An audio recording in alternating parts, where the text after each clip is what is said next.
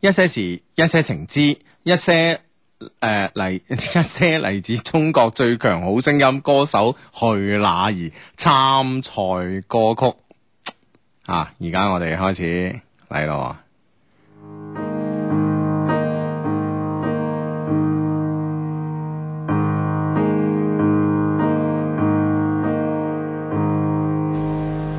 我的小时候，吵闹任性的时候，我的外婆总会唱歌哄我。夏天的午后，姥姥的歌安慰我，那首歌好像这样唱的：T O O B O O。T O O O O。离开小时候，有了自己的生活，新鲜的歌，新鲜的念头。人心和冲动无法控制的时候，我忘记还有这样的歌。T O O B O O T O O O O，我爱上让我奋不顾身的一个人，我以为这就是我所追求的世界，那横冲直撞被误解被骗，是否成人的世界背后总有残缺？我走在每天必须面对的分岔路，我怀念过去单纯美好的小幸福，爱总是让人哭，让人觉得不满足，天空很大却看不清楚，好孤独。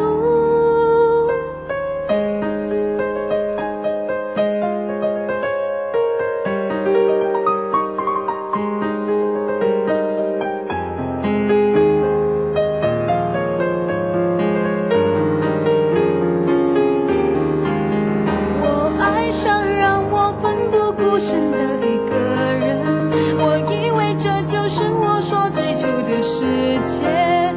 那横冲直撞，被误解、被骗，是否成人的世界背后总有残缺？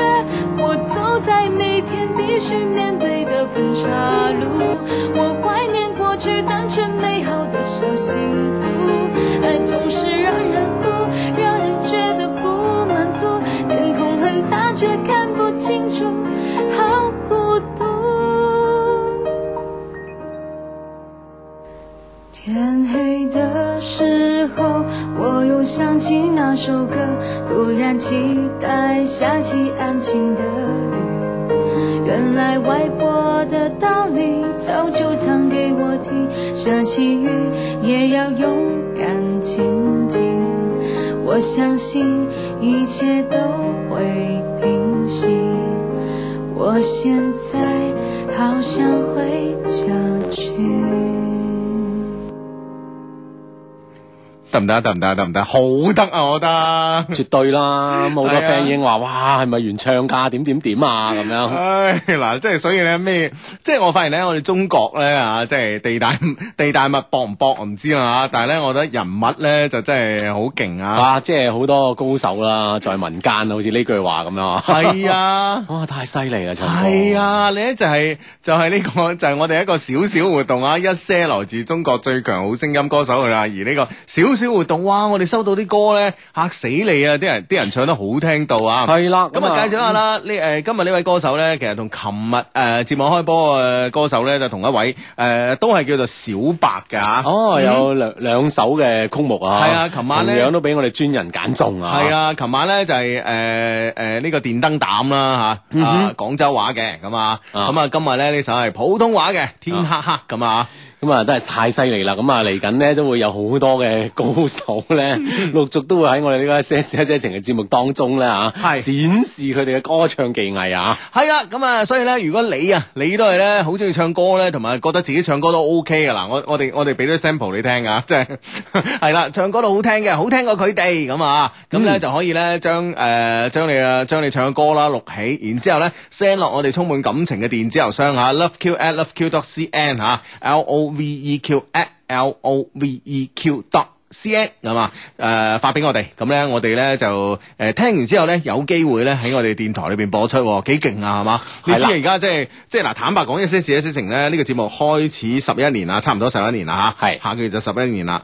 咁你你大家諗下有幾多歌手嘅歌曾經喺我哋節目度播過？係啦唔係好唔係好多嘅其咋，實都係屈指可數啦。咁啊，而且咧經我哋節目一播放咧，都會成為年度嘅金曲咁樣樣嚇。係啊。唉，你哋嘅作品都係喺一個咁純正嘅音樂節目入邊展播。系啊，即系已經俾诶俾我呢個節目咧認可咧，你唱歌好勁啊，知唔知啊？真係好勁！你諗下，而家嗱，即係诶我哋中港台啦吓，咁啊嗯包括外國係咪啊？我哋有幾多個歌手啊？我真係從來未未曾統計過啊！有幾多個歌手嘅作品係曾經喺我哋呢個诶呢個音樂節目裏边播過噶？係咪先？吓、其實咧唔使唔使你統計 Hugo，我哋叫啲 friend 啊，你哋幫手統計 下，好快就可以統計出嚟噶。啊 呢個 friend 話人才處處有，呢度特別多咁啊，當然啦，我哋一些事一些情嘅 friend 多咁啊，入邊咧自然咧就人才就多㗎啦咁啊。嗯，冇錯啦，咁啊，好咁啊，诶、呢、個 friend 咧就話咧，诶、啊同我哋講今晚走場波啊，佢話咧今日诶、誒富力咧三比二客場咧吓，诶、逆轉亞太，終於幫恒大出咗一口氣咁樣。 啊我睇嗰時我冇諗呢樣嘢。係嘛？九啊三分鐘應該係嘛？ 絕殺咁樣我。喂，我發現而家哦不得咧了，啊富力真係絕殺王嚟嘅喎，係嘛？？即係經常要玩呢味嘢啊。係啊，你真係哦真係好乞人憎喎，係啦真係好乞好乞其他球隊爭啊！係啦，咁啊好 勁啊客場相當之不易啦，而且係讓二追三啊嘛，吓嗯咁啊客場全取三分噶嘛，嗯廣州富力勁係嘛，嗯，係咁啊，好啦，都好多 friend 咧就評點我哋呢個小白嘅演繹咯吓。呢、個 friend 話咧，呢、個 friend 叫 Cindy，一些事一些情咧，佢話哇唱得比原唱仲好聽啊，更加有感覺嘅讚啊。咁啊，思思明國仔咧就話好聽到冇朋友啊。啊，呢、個 friend 咧就話啦，Hugo，我想講咧，係咪孫燕姿自己發過嚟㗎咁 啊？當然啦，如果佢都有興趣參加呢個比賽咧，我哋都係對。都歡迎嘅嗬。係啦，我哋對所有專業嘅歌手咧都搶開，係啦，闖開啲大門我哋呢呢個舞台啊， 向所有所有嘅歌者啊，嗯闖開大門啊！呢個 friend 話雙低求幫手，我買咗個 Love Q 嘅手袋翻公司，即刻有幾個靚女對我同我對暗號啊，仲攞埋我手機 number 啊咁樣。係而家我女朋友啊，執行晒你哋嗰啲政策啊，霸住嗯啊，搞到我電話費上升咗百分之五十。喂，你幫我勸下佢啦，咁樣。咁你開個套餐啦，同 佢。 即係開嗰啲唔係，即係五五幾啊、五一、五二啊套餐咁啊，咁啊之咩叫間五一五二啊？即係嗰啲群號啊嘛，係啊，反正反正打交之之間打電話唔使錢噶嘛。誒要好似一個月五蚊，啊，類似啲咁嗯啦，係啦係啦，反正就無限打啦咁樣。係係係啊，啊即係女朋友咁你係嘛？你咁受歡迎咁，你女朋係啊嗯友霸住都係啱嘅。即係合理嘅啊。係啊係啊 係啊，怪之後又怪你太優秀啊係嘛嗱。哎呀，其實咧都怪我哋啊。啊！ 你本來咁優秀，我哋再整個粒 Q 袋俾你嗬，係啊唉，錦上添花，所以你唔花都唔，算？所以女朋友都驚你花。唉，哇！好多 friend 紛紛啊，即係讚啊，哇！強大低迷啊，掂啊，咁樣啊，係啊讚我頭先嘅小白咧歌聲係嘛？係啊，呢個 friend 話好聽啊，我哋啲 friend 真係卧虎藏龍啊。呢個 friend 話高高手如雲啊，咁樣。嗯啊！呢啲 friend 話：哇，太強大啦，表示為官就好啊， 所以都唔係咁太敢送自己作品，其實又不至於如此啊！唉，唉哦啊！大家誒嚟啊嗱啊，唔使唔使怕醜嘅咁啊咁啊誒，我哋都可以播啲低水準嘅下個禮 拜，俾俾翻啲信心大家。 喂，其實咧，我覺得 咧，我覺得唱歌呢樣嘢啦嚇，係當然啦，即係你嘅節奏啊、音準啊呢啲好重要啦嚇。但係咧，我覺得咧最緊要有個 heart，係咪先？係嘛？係啊即係有嗰個心啊嘛。係。啊，其實咧，即係好多時候，好多人都話啦，即係誒，無論你係邊種類型嘅文藝作品啦，嗯討人歡喜咧就係一件好成功嘅文藝作品啊。係即係有啲 friend 唱得好 好得意噶嘛，係嘛，嗯其實都可以分享啊。系冇錯啦。好咁啊！呢個 friend 咧就話咧非法中誒非法中啊！前邊阿姐唔該快啲啦，我要翻去聽直播啊！咁啊，我已經開始啦，唔緊要啦嚇，翻翻幾再 down 翻嚟聽下，關鍵咧剪得企企理理，唔好趕時間啊！係啦係嗯啦， 唔使急噶嘛。上官方網站三個 W dot L O V E Q dot C N 上面咧，可以 down 翻以往嘅節目嚟聽嘅。嗯，係啦，呢、個 friend 話靚仔 Hugo 啊，我依家咧同老公仔咧啱啱喺廣州啊逛完街咧，翻順德，依家喺一環飛緊翻去啊，一定要幫我讀出啊！老公仔開車小心啲啊，咁啊，係啊，唔好急啊！啊係揸車嘅安全係第一㗎啦係最好咧，就係喺啊，即係我哋節目做完啦，咁啊開到開到翻屋企，咁啊 perfect 啦，嗯哼喺車度聽咁嚇。樣， 啊，控制好呢個車速啊！人哋又猜你， 開過幾兩個鐘，咁兜下圈係嘛，兜下風咁啊，都係啊 OK 啊！今日天氣又 OK 啊！ 係啊，嗯，嚇咁啊呢個 friend 話聽日咧就廣州義務啦，咁啊第二節目以考係嘛，嗯祝各位高三學子都取得好成績，係啦，所有高三嘅 friend 加油加油啊，冇幾多日㗎啦吓，嚟緊嘅高考啊，六月係頭咁樣啊，係啦，加油啊！咁樣啊，好咁啊，誒、呢、個 friend 咧就話，呢、個 friend 咧就話，誒、強烈要求再播三八巨獻，我哋唔敢 啊！我哋琴日節目都話齋啦係，我哋醒就醒喺邊啦嚇，啊嗱聲推出咗我哋自己嘅先啊，跟住先輪番請啲高手出現係嘛， 係啊，其實當然係我哋呢個冇計劃㗎啦，但係 問題都係即係呢個整好巧合啊！整定啊，真係好彩啊，真 係。唉，呢個 friend 咧叫誒 Burnings 的時光機嚇，佢話咧原來咧 Love Q 個手袋有啲咁嘅功效喎，我都要翻去整翻隻先咁梗係啊。啦，啊梗係要啦 錦上添花噶嘛呢樣嘢吓。係呢個 friend 話：，唉，我我翻到屋企咧，見到老豆瞓緊覺，誒，但係部心機居然播緊一些事一些情喎，咁樣，嗯啊，你老豆聽下聽下瞓 着咗啊，啊，或者開定俾你嚟聽咧，即係你要翻嚟啊嘛。係，即係。哇！呢個爹哋唔話得啊，真係唔話得啊！好咁啊，呢個 friend 咧叫叉燒肥山木木君啊，咁咧就係、嗯，應該叫林山噶咁， 我叻唔叻咧？哦哎咁啊，佢話太嬲啦嚇，以為咧喺外國微電台咧可以暢順無阻咁樣收誒、呃收聽啦咁啊，我喺一個鐘前啊就準備好啊，等待節目開始啦，冇諗到咧音樂聲啱啱響起咧就咳啦，唉 即又係一個鐘頭前就好順噶， 順到咩咁？諗住呢鋪掂啦啊系啦，點知音樂音樂聲一起咧就咳啦咁啊！有冇喺維也納嘅 friend 啊？我而家咧喺呢度交換啊，學建築噶，都算係 Hugo 嘅半個師妹啊。或者咧有冇喺瑞士嘅 friend 啊？聽日咧打算出發去瑞士玩喎咁啊！啊啊，真係真係開心啊你吓，啊！去歐洲讀書啊嘛，歐洲所有國家咁啊近啊嘛，係咁啊幾開心啊！係玩得開心啲咁啊！嗯嗯，嗱呢個 friend，喂唔好講咁多啦，誒點樣先可以攞到呢啲歌曲嘅下載嘅鏈接啊？咁樣，嗯係嘛？大家都唔使急，唔使急啊！請留意我哋官方網站啊！我哋官方網站咧將會咧啊將我哋呢啲參賽嘅歌手嘅歌咧嚇逐一咧擺上我哋網站俾大家下載嘅嚇。嗯，嗯係啦，咁啊呢個 friend，喂，咁可唔可以唱粵曲咧？咁啊，冇問題，當然可以啦，嚇，無人歡迎啊，嚇咩嘢誒戲曲類啊等等嘅種別啊都可以噶嚇嗯，rap 又得，戲曲又得，都得啊。嗯，係啦，咁啊，呢、個 friend 就問啦，喂，你哋嗰個咧大後期啊，A V 幾時出啦？係 M V 啊，超級無敵大後期嘅 M V，A V 係另外一件事啊。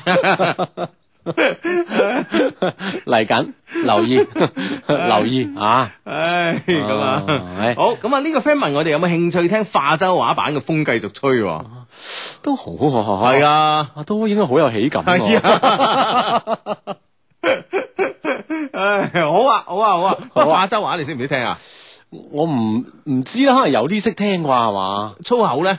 更加唔識 啦。呢個呢個唔係我哋我哋去各個地方學方言咧，咪第一時間要學粗口嘅嚇。係嘛？即係容易學嗰啲係嘛？ 容易學，一開始就禮啦。唔係冇俾人陰啊嘛。哦，啊知道邊啲係講壞話嗬？係啊係啊，哦又係喎係啊，你知華人多呢個世界係咪先？ 要準備定啊。係啊，咁啊，咁大大佬咁，如果佢用化州話唱嗰時，再夾兩個粗口，我哋唔知嘅喎。係啊，吓、你唔好咁大隻聲聲，我好啊，好啊，好啊，唔會啩？我哋啲 friend 唔會嘅， 係嘛？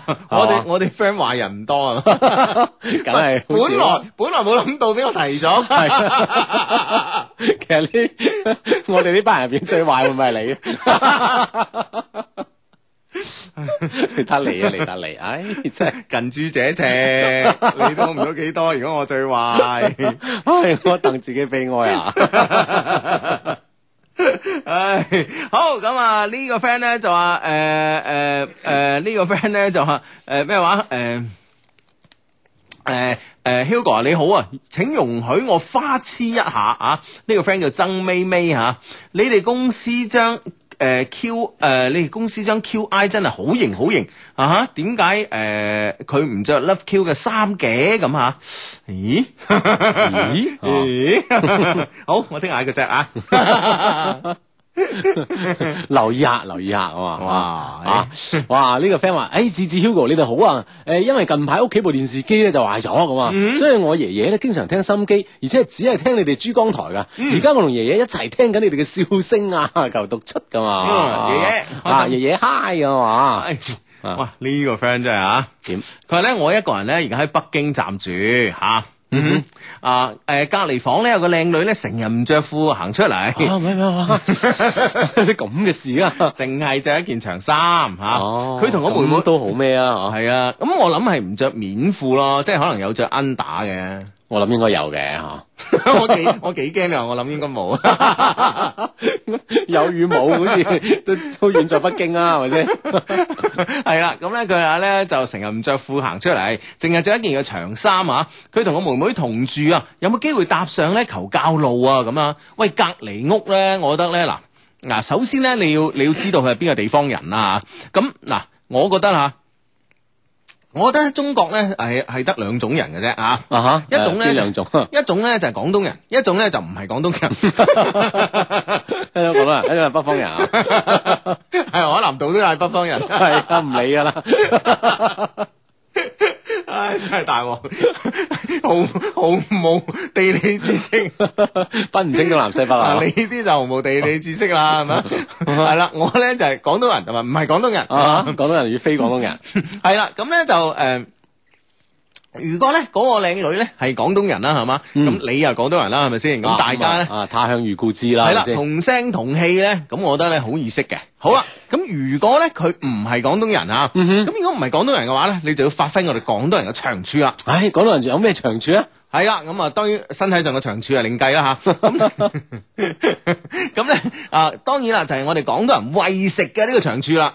哦，嗯，為食咁樣係嘛，即係攞食嚟引誘對方，誒、我覺得又唔好講引誘啊嘅，吸引，吸引啊啊，OK 係啦，咁咧就誒試下即係煲啲湯啊，諸如此類。你知啊，誒其實咧廣東嘅湯水咧係天下聞名嘅。嗯。嗯，係啦，我諗啊，相即係對於所有嘅非廣東人嚟講 咧，都係如雷貫耳啊啦，係咪先？係啦，冇錯啦。咁所以咧就話，誒間唔中啊，譬啊即係如話煲煲湯粉門口係係啊咁潑啲線 啊，啊湯啊飄。啲香味過去。湯啊、糖水啊呢啲，喂，哦特別係糖水同埋即係湯咧係美容噶嘛，滋陰養顏嚇。咁係糖水咧更加係女仔咧冇辦法冇抵抗力嘅。係係啦，咁啊，更何況啊，對方即係住住兩姊妹噶嘛，嗯兩個女仔，咁你用呢啲食嚟吸引佢係嘛？你得閒啊，得閒咧就誒溜埋佢，誒一齊啊，誒我煲湯啊，整碗誒整兩碗過你哋啊，我煲糖水啊，整兩碗過你哋啊。喂，一來二往係嘛？呢樣嘢係嘛？嚇，你想捉住一個人，先要捉住佢個胃噶嘛，係咪先？啊呢個名言嚟噶嘛。係啦，咁啊，而且咧， 即係隔離鄰舍，即係鄰居之間呢啲噓寒問暖嗬，係哇，再送一啲咁嘅夜晚送啲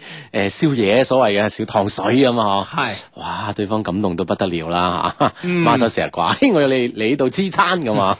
係係啦，啊呢個 friend 話今日睇廣東新聞，誒廣東體育頻道嘅體育新聞嗰陣咧，有個叫乜乜一些事一些情嘅就發微博，被主持人讀咗出嚟，哇！相低嘅 friend 真係多啊，咁樣，嗯啊咁梗係啦，係啊，呢啲嘢係好正常啊，係啊，係啦發生喺廣東。係啦，係啦係啦，啊， 經常會發生係啊。啊，如果冇就唔正常啦。 啊如果冇就講明佢呢個節目真係係嘛，係啊，收聽率真係嚇，唉，就要提高啦啊！ 係咁啊，誒呢個 friend 咧就話咧，誒。誒佢話咧，誒呢個 friend 話誒，哇呢個 friend 你不如你講埋係邊個地方人啦，係咪先？啊呢個 friend 咧就話相低，如果咧恒大星期二輸咗，我咧就要攞賓我哋縣城。 啊，係係啊，你邊個院㗎？哇！真係啊， 啊，真係有呢啊嗯好有信心啊，嗯嘢啱係嘛啊嘢啱啊啊！當然啦啊，呢個 friend 話第一次聽實時啊，今日去咗廣州長隆玩咗一日，跟住去江門食海鮮，哇！唉真係都嚇，而家準備翻中山啦，哇！哇真係到處奔波啊！係佢話想對隔離嘅馬騮哥講聲，喂，今日你辛苦啦，做咗一日司機，仲有想唔到你咁膽咁細膽嘅，哈哈咁啊！祝志志同 Hugo 咧身體健康咁哼，啊！係多謝你。啊，多謝你你咁啊！今日好多 friend 去長隆喎，呢、個 friend 都有講喎，呢、個 friend 咧就係 Hugo 人芝芝啊，今日咧去咗番禺長隆水上樂園玩咗一日啊，超多人，超多靚女，超多 bikini，超多肉 啊！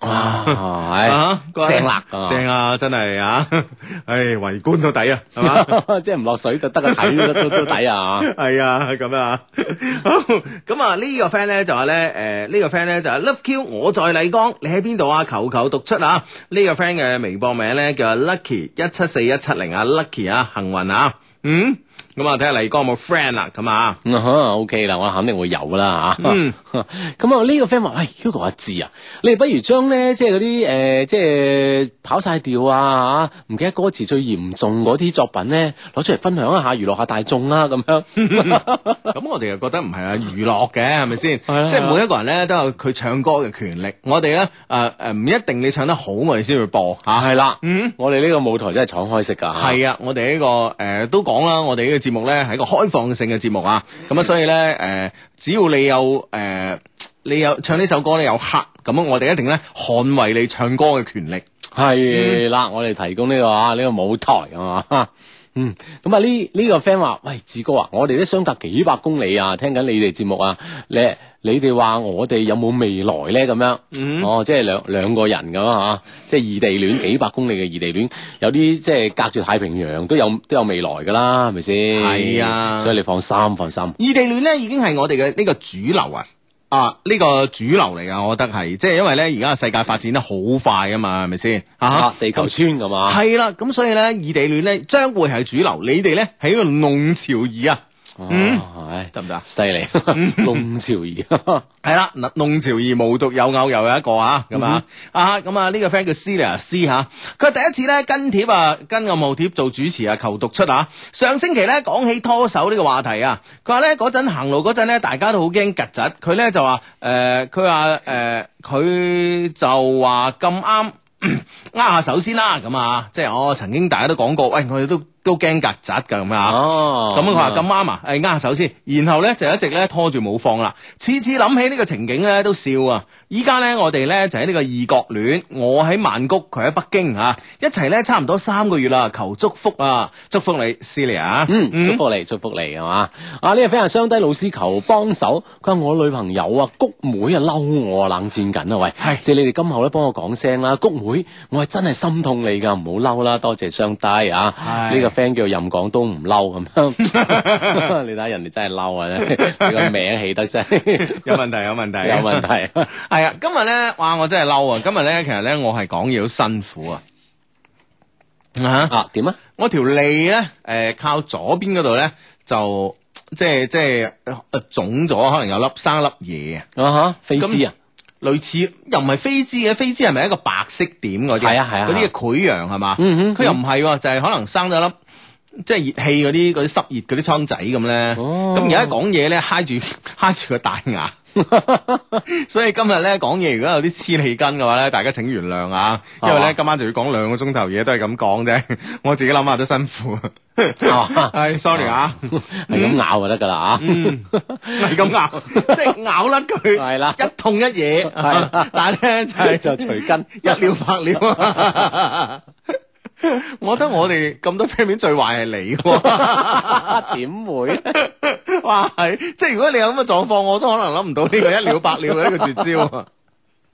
唉，真係，唉，真係，好，咁啊呢 誒呢個 friend 話，哎誒聽日咧我就要同啲誒朋友去順寮灣自由行啦咁啊，但係而家咧只係買咗車票，冇定住嘅地方，第一次去咋？喂，請問有冇當地啲 friend 或者去過嘅朋友教路啊？嚇、呢、個 friend 叫迎子小太后咁啊，咁、嗯我諗誒，因為佢一個應該呢個順寮灣係一個好成熟嘅即係 旅遊嘅地方啦，嚇、係去到而家應該都唔係一個好旺嘅時候啦，嚇嗯大家都诶翻工咁樣嗬，係咯應該都好容易揾到住嘅地方嘅。係咯，同埋咧，放心放心係咯，同埋而家天氣咧又咁好啦，係嘛？咁樣即係如果有诶可以喺沙灘度露營咧，就 perfect 啦，啊，係咪先？真係正啊咁係樣吓。啦，係啦，係啦，係啦，嗯 露營露營露晒原形啊嘛， 露出原形啊！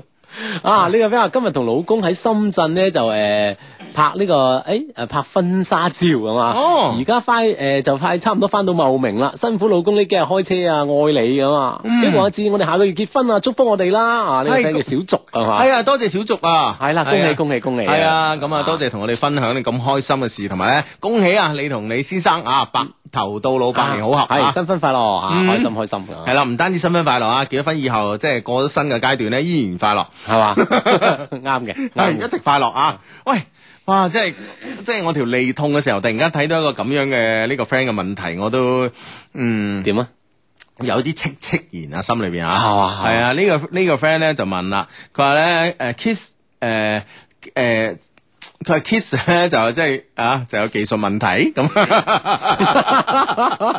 唔係因為咁啊，係真係熱氣啊，大佬，唉真係激死我 技術啫，唔過關啊！ 自己咬親自己。一時激動。唉，哇！好多 friend 出偏方俾我啊，佢用手整爆佢就冇事噶啦。喂，睇嚟都唔係你最壞喎。大有人在 啦，哇！呢啲呢呢啲 friend 問係咪 French kiss 多啊，搞到生利展啊！嗱咁啊都都有好人嘅，呢個 friend 話，诶唉叫 Hugo 咧俾啲女仔 K 一啖咧，嗯啊咁就好噶啦喎，係咁，電台附近咧直播室裏邊得一個阿字， 情何以堪啊！霎時間唔知去邊度揾呢個 人啊，系咯，咁啊。呢個 friend 咧就話：阿智叔年紀大，經歷多，所以當然係俾你壞啦，咁樣。咁啊梗係唔係啦，係喎壞啲嘢真即係我係。哋咁講，即係 年紀越大越壞咁嘅喂人啊，哎嗱，唔係咁嘅意思喎，壞人年紀越大，肯定越壞喎。 我哋好人年紀幾大都唔會壞噶喎， 係咪？大壞蛋一定咧，啊壞過小壞蛋啦，係咪先？阿智 啱唔啱先？啲細路仔都明啦，呢啊但係個我道我唔理。係壞人嗰列 啊嘛，係咪先？啊 你真係啊！就憑你啱啱啱啱嗌我咬咬咬甩佢呢下嘢，我覺得你已經係完全加入此此列啦，知唔知？哎呀，好 痛！唉，咁啊，啊，咁啊，誒呢呢呢個 friend 話誒，哦，佢話咁，嗯佢誒誒信苗灣啊人你可以上網咧團購嗰啲誒，即係喺網上團購酒店㗎，嗯佢好似咧一百二十蚊就雙人房啦咁樣，OK，嗯咁啊係啦，咁啊睇下你想定即係訂邊一類型嘅酒店咯嚇，係網上應該都可以幫到你嘅嚇。嗯，係咯，咁啊，OK，咁啊呢個 friend 咧就話嗯 Hugo Hugo 樓下咧有人開片啊，喊打喊殺啊，嚇死人啊，咁啊，喂呢樣嘢你唔係應該講俾我聽，應該講俾阿玲聽。係啊，報警喎。 係啊，咁啊，千祈唔好出事啊係啦，嗯咁啊報警先咁啊。嚇。係咁啊！啊，呢個 friend 話：誒，志志啊，我六月底咧準備去呢個曼徹斯特咧讀研㗎。喂，你哋覺得坐咩航空公司嘅飛機好咧？咁呵，咁你上網一查睇下，即係喺嗰個時段咧，嗬，嗯一就係揀啲大牌航空公司啦，二咧佢優惠睇下邊個勁啲啦。我咧就六月份咧都去英國嘅，咁嗯咧就誒、呃我而家傾向於揀呢個南航，係嘛？係啦，因為咧佢係直飛啊。哦啊！佢係直飛廣州，直接飛倫敦㗎嘛。呢個第一個好處，第二個好處咧就係佢日頭飛，啊即係好似係朝頭早九點零鐘個飛機啊！我睇咗個時刻表啊，咁啊飛到去咧就晏晝。咁咧你咧，然之後咧就喺飛機度好攰啦，梗係啊，咁啊攰咗一日咁啊嚇。咁但啊係關鍵你飛到去咧就晏晝，咁落飛機之後啊，咁樣住低食啲嘢，再瞓覺咧，我覺得咧對呢個倒時差咧，可能個好處非常之大嗯哼，啊。係啦，你覺得係咪啊？啊？呢個參考意見咧，睇下呢個 friend 可唔可以諗一諗咁。系啦，你而家聽緊節目咧，叫做一些事一些情啊。逢星期六及星期日晚咧九點半咧都會咧出現喺珠江經濟廣播電台嘅。今日咧呢個喺直播室裏邊咧，輕條脷有啲唔舒服嘅講緊嘢嘅人咧就叫做 Hugo 啊。咁啊誒嗯，咁啊即係你個口齒伶俐嗰個咧叫阿志咁啊。係嘛？係啦，咁啊，節目期間可以關注呢個新浪微博啦，咁啊，Hugo 的一些事一些情以及阿志的一些事一些情啊咧，就可以喺節目期間咧同我哋一齊咧就主持呢個節目噶啦，咁樣。嗯，係啦，呢、個 friend 咧，哇，呢、個 friend 我對佢好有印象啊。佢話誒呢個 friend 嘅微博名咧叫省中醫心內肥仔啊。嗰時咧又話幫我留車位啊，諸如此類。好係似咯，呢個係咯，係咯，啊係咯，就係佢啦，就係佢。 就係佢啦嚇。嗯嗯哼咁 Hugo 話個女咧先三個月啦，本來咧都差唔多瞓着噶啦。我一打開心機聽咧。聽直播咧，佢就醒咗啦，唔瞓啦，手舞足蹈點算啊？你哋要負責啊，幫我搞掂佢啊，咁啊，咁啊，繼續聽咯，嗬。係 啦咁啊冇計啊㗎。聽下聽下佢瞓着噶啦，即係咪先係啊冇辦法啦，鬼叫你開心機啊，仲要我哋負責任你，係啊啱，你唔一定要聽直播噶嘛，係嘛？唉啊嗯咁啊咁啊呢誒呢呢個 friend 話：喂誒今日咧，今日有個 friend 咧。蠢蠢蠢蠢蠢蠢咁啊， 好唔開心啊！希望兩老讀出之後咧，用温柔嘅聲音幫我同佢講聲，唔好唔開心，我在你旁邊咁啊！係啊，呢、個 friend 叫查沒查無此人啊，係嘛？嗯哼係咯係咯啊，唔好唔開心咁啊！係啦，咁啊，咁啊，呢、個 friend 咧都係有啲唔開心啊。呢、個 friend 咧就話阿媽咧由細到大咧都教育我啊，做人咧唔好咁計較，吃虧咧就是福嚇、啊但係咧越嚟越唔計較咧，同埋退退讓咧，反而咧令有啲人咧得寸進尺，變本加厲咁啊。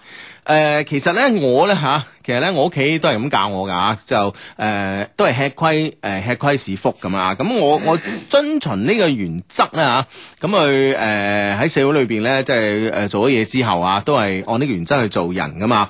咁我反而覺得咧，總嚟講咧就我冇乜蝕底喎。係嘛？係啊即係覺得呢個原則係啱㗎，吃虧是福啊！係係嘛咯係咯係咯，嗯哼即係有有時咧，你你肯蝕底咧，咁你先可以誒、呃得到一啲嘢㗎嚇。係啦，咁啊呢啲嘢咧，可能唔一定話着眼於現在係嗬，有可能喺以後啊嘛。係啦，冇錯啦，冇錯啦。其實咧，誒、翻轉翻轉頭咧，我諗翻吓，即係做咗咁多年嘢咧，曾經揾過我笨嘅人咧，其實咧而家咧，誒、都係俾我誒、即係誒、通俗嚟講啦吓，都係撈得回過我好多好多好 多。咁啦，係啊，就係咁啦，真係啊真係嗯哈。咁啊，所以咧，我諗即係話，即係於己於人啦，嗬，呢個即係吃虧是福呢樣嘢咧，嗯哼係對雙方都有好處嘅嚇。係啊，所以真係噶吓，嗯。好咁啊！嗱，仲有有一個靠譜啊，呢、個 friend 嘅 Sammy 啊，Sammy 招多謝你啊！佢 Hugo 啊，你噴啲西瓜霜啊，消炎會快好多噶，咁啊，多謝你咁啊！你嗱下知呢啲就叫好人啊，知唔知係嘛啊？係啊，係啊，係啊，係啊！啊，呢個 friend 話跟我根據我多年嘅臨床經 驗咧，應該係濕熱咁， 係係嘛？啊哈啊唔知係咪呢？啊係啊係啊係啊，飲啲去濕熱嘅茶咁啊得噶啦，嗯哼，係啊，直播室有冇人送過嚟？啊你話咧？ 一陣一陣做完節目喺樓下有人有人拎煲嘢俾我，你話我飲定 唔飲？就算飲都要行到去誒誒流花路口呢、個陸軍醫院門口， 飲完即刻坐喺個急症室度，護士問你做咩唔知。等下先，等 下先，靜觀其變啊！咁樣會唔會穩陣啲啊？子你覺得？ 都 OK 嘅，都 OK 嘅，翻近喎真係。 同護士姐姐講，我一陣間就可能有急症嘅， 你留意住我。 喂，即刻佢會轉介你去精神 科啊！你而家就 犯緊病啊！好咁啊，好咁啊，翻屋企飲飲涼茶咁 啊。好呢、個 friend 話低低啊，一個好好嘅高一同學兼好朋友，一直覺得咧，但大家好夾嘅，咁應唔應該上咧咁啊？嗯又怕咧到時冇咗朋友做添，如何是好啊？咁樣嗯，一啊直覺得好，大家都好夾，咁呢樣嘢我覺得就就可可以即係進一 步喎、係嘛？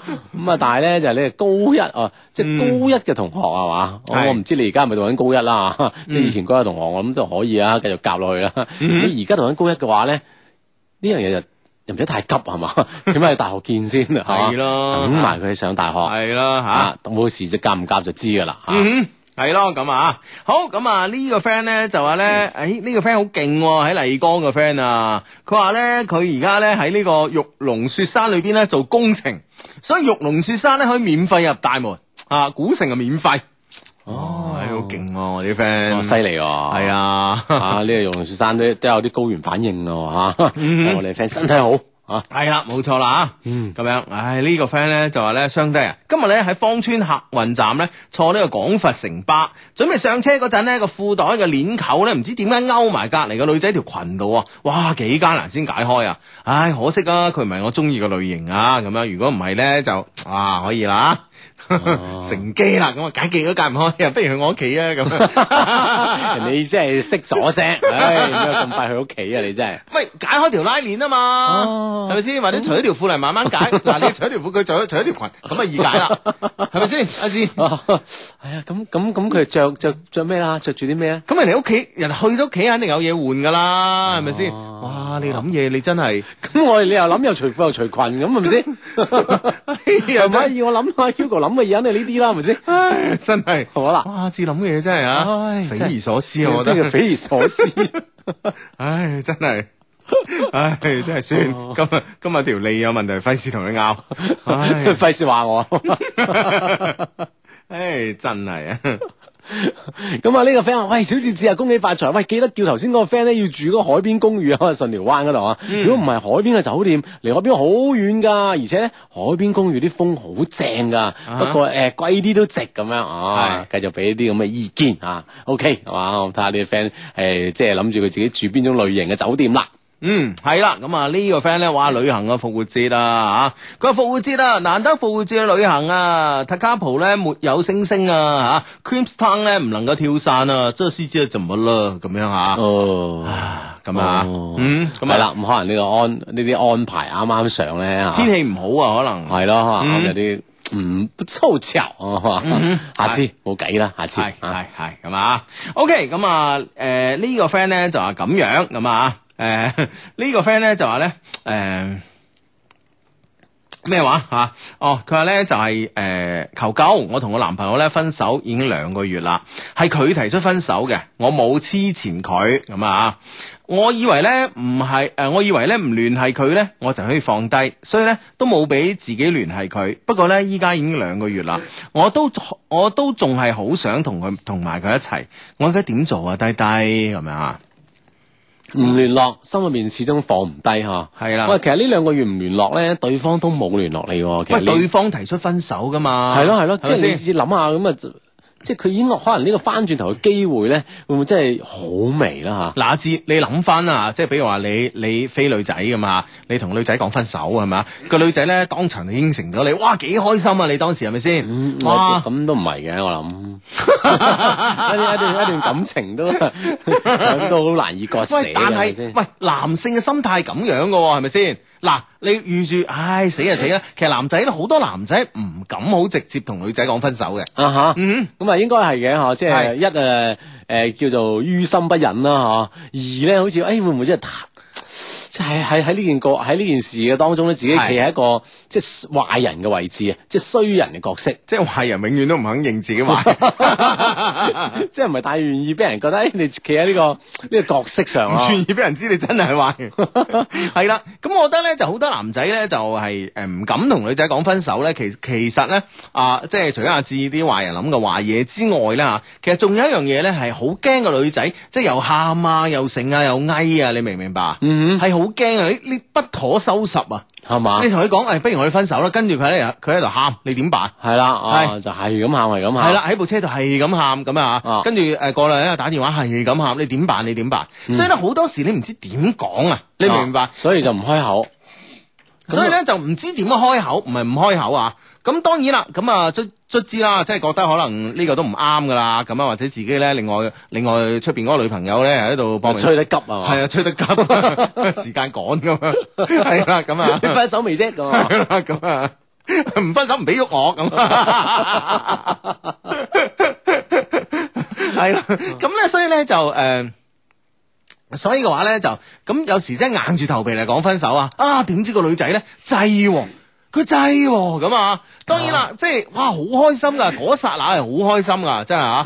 哎呀，唉，終於冇咩冇咩意外出啊！咁當然即係話過後一兩日之後咧，又會喺度諗啊，佢我同佢講分手，佢佢應承得咁爽吓啊，嗯係咪即係佢都啊出邊有個男朋友咧咁？啊唔通啊嘛？係啊係啊哎呀，真係咁咁 咁啊！ 唔通我已經打一輪綠帽咁樣， 即係會係咁樣諗嘢噶，嗯嗱、會係咁樣諗嘢。咁所以咧就話誒。我覺得即係至少咧，就係、我自己識嘅男仔裏邊咧，會好即係好誒明確咁樣同一個女仔講，我同你分手啦咁啊，咁必然咧係落咗好大嘅決心㗎啦。嗯，係啊，即係好少話好求其嘅咁啊，咁落得咁大嘅決心嘅時間上咧，咁我覺得咧，而且兩個月啦，呢兩個月咧你哋都冇乜交集吓，咁呢、嗯個時候咧，我覺得你想挽回呢件事咧，我覺得嘅成數成功嘅機會咧就唔係特別多嘅，啊但係當然你可以嘗試。啊，可以嘗試即係話誒，再重新即係即係，譬如話好不着邊際問下點啊，最近啊，諸如此類。咁男仔咧，其實出於啊，或者借啲耳問佢其他嘢咁嚇，比如講，誒、哎我屋企部電腦咧， 喂，嗯近排好似有啲塞喎，點辦啊咁嚇？誒、嗯嗯嗯或者嗰樣嘢，誒、哎嗰個咩密 碼？你有冇聽過啊？你點有啊冇聽過啊？即係話咧，而家 XP 咧係即係誒呢個誒 Windows 咧 XP 啦，即係微軟咧就係話我唔負責維護啦咁啊咁啊，啊唔。玩啦，咁啊係啦係退啦出啦，咁係啦，而家個講法咧，我聽嗰日聽我朋友講咧，就話凡係即係話啲女仔屋企咧，譬如電腦係用 SP 嘅咧嚇，嗯佢話、凡係啲男仔咧話啊誒。喂，而家 SP 唔用得啦，我幫你重裝個系統啦，嗰啲嚇，啊係啦、話凡係嗰啲咧都係壞人，啊，點解咧？點 解咧？好人咧應該送部新電腦俾女仔，你企喺女仔嘅角度諗 啊，你個 friend 女仔嚟 啊，係啊，佢話都係想誒、呃都係想去宿舍或者去你間房 裝完電腦之後咧，肯定諗埋晒啲衰嘢㗎啦。啊係啊，咁咪送即係跟住女仔話，即係既然你都諗埋晒衰嘢嚟我間房，你不如送部電腦嚟，诶，哎唔係就喎算啦唔係喎，送部電腦咧可以食飯嗰陣送 啊，睇戲嗰陣送啊， 唔使入房噶喎。 啊女仔真係嘅， 女仔永遠都咁天真啊！ 唉，咁啊，睇喺咩人面前啫，係咪啊？喺我面前就哦就喺我面前就，哦係喎，有道理喎。咁啊喺呢啲大壞蛋、大壞蛋眼中梗係天真啦，係咪咁先唔係啊，我覺得天真係一個永遠嘅優點嚟嘅 喎。梗係啦，對住啲壞人。咩叫最壞？天真唔代表人哋啊唔識諗嘢噶嘛，係嘛？啊，你真係唉，咁所以咧就講翻啦，啱啱個女啊機仔會好微啊，係啦，覺得機會稍微微啲咯。當然你可以咧，誒、重新去即係話問問誒聯絡翻嚇，但係咧誒，我覺得咧好多時咧再聯絡翻咧誒，已經係另外一種嘅味道啦。你試下，你試下。係啦，會唔會係呢種聯絡翻，令到第二種味道咧，俾你感覺嗯到，就更加令到你可以，誒或者死咗條心啊，點嗯嗯嗯啊啊？你係 friend 話 Hugo 芝芝啊，聽日咧係我媽咪生日咧，我係高三黨嚟噶。誒、上年咧佢生日咧，我慳咗半年嘅早餐錢，日日食饅頭做早餐，為咗咧就係買一條水晶鏈俾佢。啊雖然咧媽咪好中意，但係媽咪話叫我唔好送啲咁貴嘅嘢喎，簡單就好啦。咁、係我哎呀，我今年都唔知送咩好啦。咁、我覺得即係真係簡單就好咯。啊！我諗今年你媽咪最開心嘅就係你呢個高三呢個大學啦，嗯 即係呢個高考啦，嗯所以咧誒、呃、簡單啲係嘛，係而且咧俾到一個信心同，就算一個定心丸，媽咪知道係你嚟緊嘅高考咧實掂咁樣啊，係嘅呢個咧咁啊應該係最大嘅開心啦，係啦，對於佢嚟講係最好嘅禮物啦，知唔知啊吓？嗯嗯，好咁啊，呢個 friend 咧就話咧，誒呢個呢個 friend 話咧，誒咩話？誒其實覺得咧，有有時男仔講分手咧，都係想你回頭挽回㗎，咁啦，有冇啊？ 係啊哈啊！咁無論點啦，你可以即係如果你真係仲放唔低，可以試一試啊吓，嗯用各種各樣嘅辦法試一試，咁可能試出嚟結果會令令你更加堅定，你應該係翻轉頭咧，定係就此就要離開咁。啊其實我係真係唔，我唔建議翻轉頭咯吓，誒、呢、個 friend 好勁喎，好開心啊！呢、個 friend 嘅微博名咧叫做有胸毛早就出嚟蒲啊！嗰個勁啊！ 真係勁啊！佢佢話生咗啦，生咗啦，生咗啦！我老婆生咗啦，真係一對龍鳳胎啊！哇係啊咁啊恭喜恭喜恭喜唉恭恭喜啊喜晒，恭喜晒啊！太開心太開心啦嗯！係恭喜晒咁啊！咁啊，唔知關唔關我把口事啦？咁啊！吓，係嘛？哎呀嗯吓，好咁啊！呢個 friend 咧就話 Hugo 哥求救，而家咧同時有兩個女仔中意我，我想知咧用咩方法可以知道咧比邊個比較中意我？兩個都中意啊，比較啊。 嗯，會唔會即係有一啲嘢需要幫啊？又唔得啊！幫手其實都好難顯示出係咪會更中意你係啊？啊，度水問 佢哋，係咪最最近最近咧，唉出啲事啊，周轉唔靈哎有啲手緊啊係啊，度住十萬啦，咁啊， 就真走咗去嗰個咧就唔中意你。 就冇咁中意你啊！ 冇啊，我得咁多啊，俾咗三百蚊嗰個就比較中意你。唉但係其實傻仔，我覺得咧，其實即係誒喜歡呢啲嘢咧，係冇一個冇冇冇冇得比較噶。係因為首先咧，佢唔係一個咧誒呢個呢個呢個 數值咧，唔係咧話一個好誒點講啊誒從頭講啦嚇。嗱，人首先同人係唔同嘅，佢嘅家庭背景啦、教育背景啦、吓身處嘅環境啦、諗嘢嘅方式啦，都唔同嘅。嗯你明唔明白？所以兩個完全唔同嘅人，你比較佢投射喺你身上嘅感情咧，係邊個多啲啊？咁呢樣嘢其實第一已經難比較啦，係咪先？係咁但係咧，大家中意人嘅方式又唔同喎，有啲人咧係含蓄一啲嘅，嗯有啲人咧就未有有攞熱烈啲啊，係啦，未有攞嚟講定出嚟熱烈啲嘅，咁你點比較咧？冇辦法比較㗎，係咪啊？其實我諗咧，即係話喺呢件事上咧，誒我諗誒可能會唔會即係反轉嚟會更加好啲，即係係你自己中意邊個多啲？係啦，唔嗯哼好理啊邊個中意你多啲嗬，係會咁樣咧嚟得啊更加容易一啲咧咁樣啊嗯啊，你試下咁樣樣，當然啦，壞人都有啲壞方法嘅，係嘛？咁係嘛啊，睇下邊 你你個講講嚟聽 下。我仲想嗌你講喎， 啊俾你講先添， 嗱嗱嗱 算。嗱，係人有壞方法喎。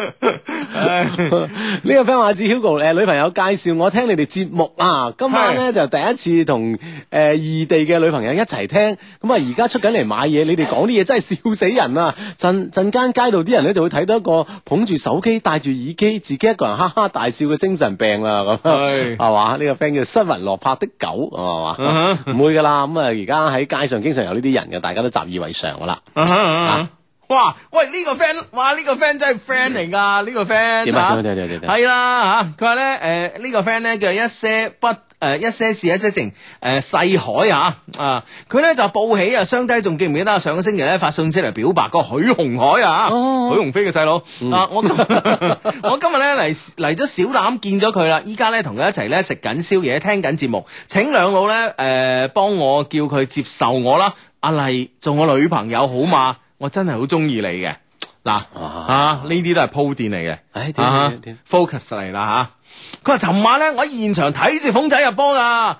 中場休息嗰陣咧，佢行翻休息室咧，就喺我面前行過。我於是咧大聲咁叫佢哋誒，叫佢請你哋兩老食飯啊。佢望住我揮咗下手，啊係咩意思 咧？即係揮手唔係唔會嘅，唔會啊嘅。 啊呢個逢親啊！啊！呢個孔仔真 真真真真真係唔得啊！啊，入咗波就懶醒 啊！係，啊，即係揮一揮手嘅意思呢就啲就唔制啦，係啊，你點一點頭啊，係咪先？嗬！係咯，你揮咩手啊你？係啊，哇！真係啊，做咗隊長真係唔同啊，即係當咗官之後，啊 哦，真係鳳仔啊，鳳仔啊！啊，希望我哋理解錯咗 啊！ 唉，好咁啊！誒、呢個 friend 咧就話咧誒。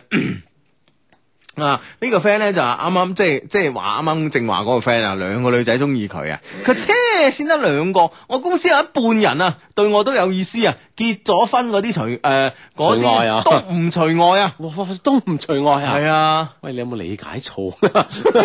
係咪得一個女同事啊？而且係結咗婚嘅。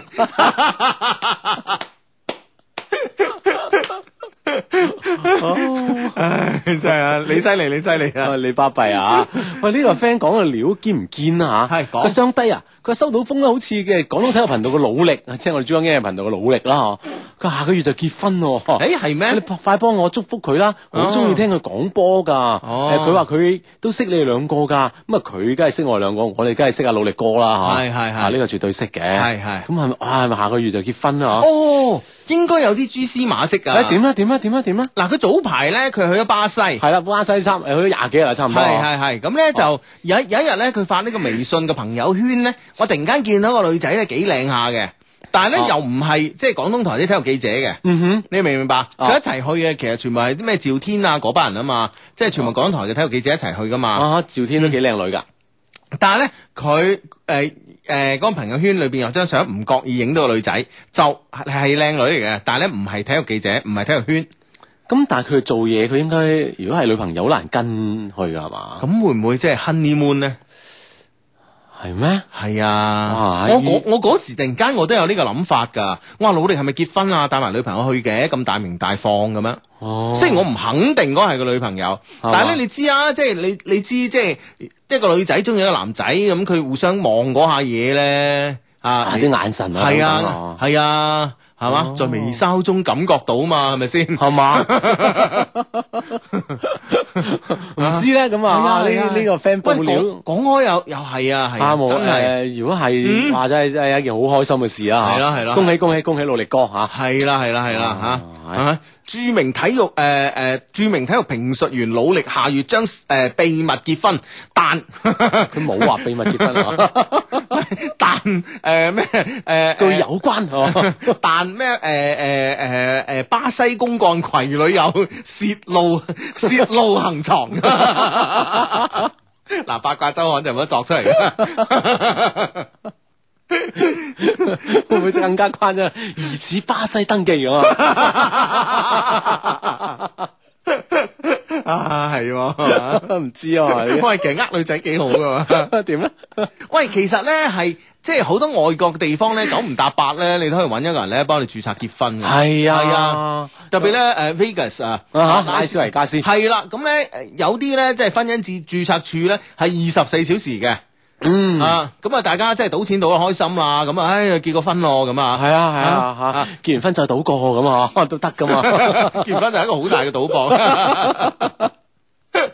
唉，咁啊，咁咧就瞓瞓身到啊呢下嘢。哦係啊係啦，但係咧嗰啲咧，原來嗰啲註冊咧喺國內咧係唔承認嘅。啊哈！哦，即係可能都係有要有有啲地方承認啦，嗬、嗯可能有啲地方又唔承認啊嘛。係啊，咁哦所以你如果你呃女仔啊咩，其實，哎呀，又將啲 又將啲壞嘢講出嚟啊！嗱，所以咧，嗱，即係心機旁邊嗱，我哋一個女性化嘅節目啦，係嘛？如果你嘅男朋友話拉住你啲地方話，啊嚇、我哋住咗拆啦，即係結咗婚啦咁啊，係你千祈唔好信啊！係啦一定要翻嚟咧，我哋中國嘅民政部門咧辦個係啦，領嗰本結婚註冊證，咁樣啊，係啦，先算嘅。咁先係實實際嘅。係係嘛啊，知唔知啊？明唔明啊啊？ 有平，我哋呢度九蚊，係咪 啊？唉，但係我哋即係我哋咁樣講會唔會？你意思想講努力哥咩？唔係， 即係你你唔係，即係你講起，你話並在巴西疑似巴西註冊，咁、 哦我突然間醒起有呢樣哦嘢，哦唉唉哦唉，真啊係啊！努力哥唔知擺唔擺啦嗬？嗱，阿志，你點啊應該擔心嘅咧，就唔係擺唔擺，我知你擔心咩， 啊哈我擔心，我知你擔心咧，就佢擺唔請我 哋，係咪咧？ 即係唔擺好地地 啊！即係如果擺嘅話嗱，唔請我哋，啱啱咧，我哋又大大聲聲話我哋識佢咁。係啊， 真係好難收科啊到 時，唉，真係，哦所以咧做人咧，千祈唔好扮熟 啊，知唔知啊？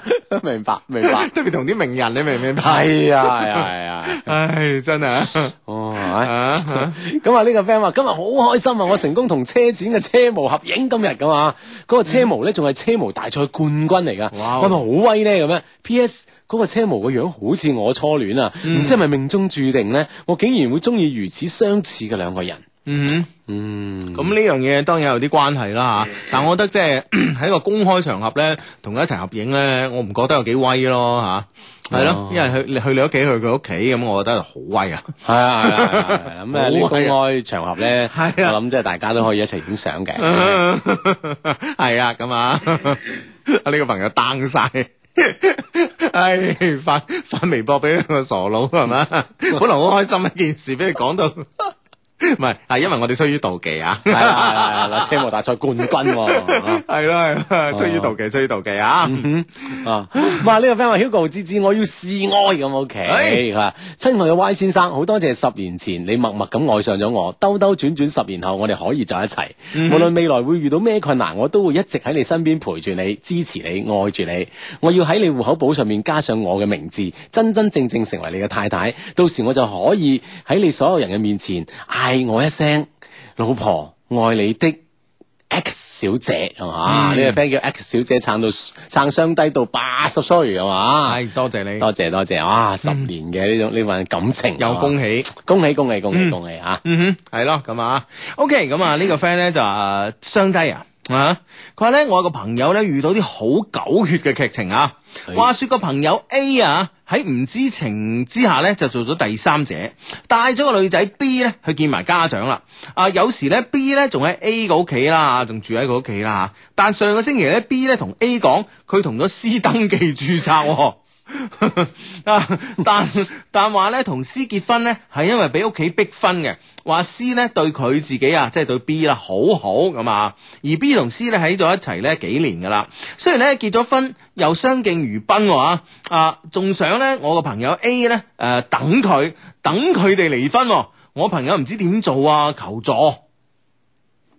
哇！即係啊哈，咁啊，其實我關鍵就睇你個 friend 係喺處於咩心態咯，嗬？你話真係等佢同佢，即係等佢離婚，你再同佢結婚咧，我諗嗯呢件事會唔會即係比較漫長一啲啦，嗬？或者渺茫一啲咧？哇！如果你個朋友 A 咧肯肯等呢個 B 咧嚇。啊哈，我雖然寫字唔靚吓，係嘛但我都送三個字俾哦即係點都要寫呢三個你。字係啊，啊？點啊？揾笨王。 喂，真係喂，大佬人哋結婚啦，你搞呢做乜嘢啊？係啦，醒醒醒醒醒醒啦！係啊嚇咁啊！呢個 friend 話相低應該出一本八卦雜誌叫《低周刊》咁 啊！我哋識啲名人唔夠多啊，係識得多啲啊，真係可以出啦！就可以出啦啊係啊每期都有封面人物咁 啊，咁啊勁啊！唔得啊，落自 己。唉哎呀！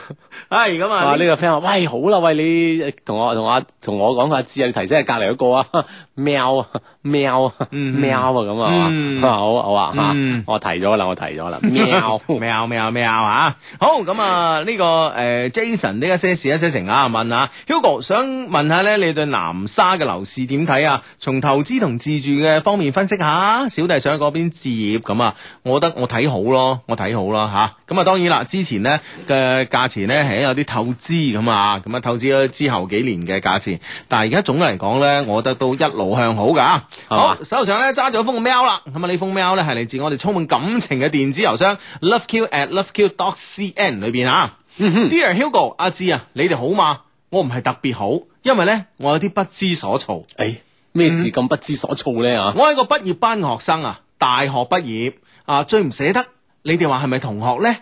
但係咧，我最唔捨得嘅咧係我嘅老師噃，係啊，佢係我嘅某科目。某科目嘅老師係啦，正話嗰封 mail 啊，讀咗幾行啊 嘛。佢佢話咧，其實大學大學畢業咧，大家最唔捨得嘅咧，應該係就係同學啦吓。但係我最唔捨得嘅咧，係我嘅老師。係啊，佢係我嘅某科目嘅老師。大我咧十幾年啦，每次咧揾佢單獨講課咧，啊每次咧啊誒。 揾佢單獨講課咧，我內心都十分之雀弱嘅嚇。嗯哼，即係單獨咁樣一對一授課啊？係啦係啦，哦我有嘅咩嚇？可能佢咁你有問題請教老師嗰陣，咪係單一對一咯？哦咁樣會㗎唔會係？咁嘅狀況咧？啊！呢個老師揾唔到食 喎，梗係出去教嗰啲揾到食啦，係咪？同埋炒更嗰啲啦，啊係 嘛？咁佢都唔即係冇講你老師唔炒更嘅。 唔得閒啊！嗰啲哦嗰時我哋啲老師邊有得閒啊？係嘛？喂，上課係咁啦，係咪啊？有咩上課解決啦，係嘛？我我我趕趕時間啦，出去啊咁啊！啊嗰頭電話響，喂，係林老闆就嚟就嚟咁啊咁樣噶嘛。咁樣樣咁，但係係嘛，佢哋關係非一般咁啊，可能啊，嗯都有呢個單獨授課機會。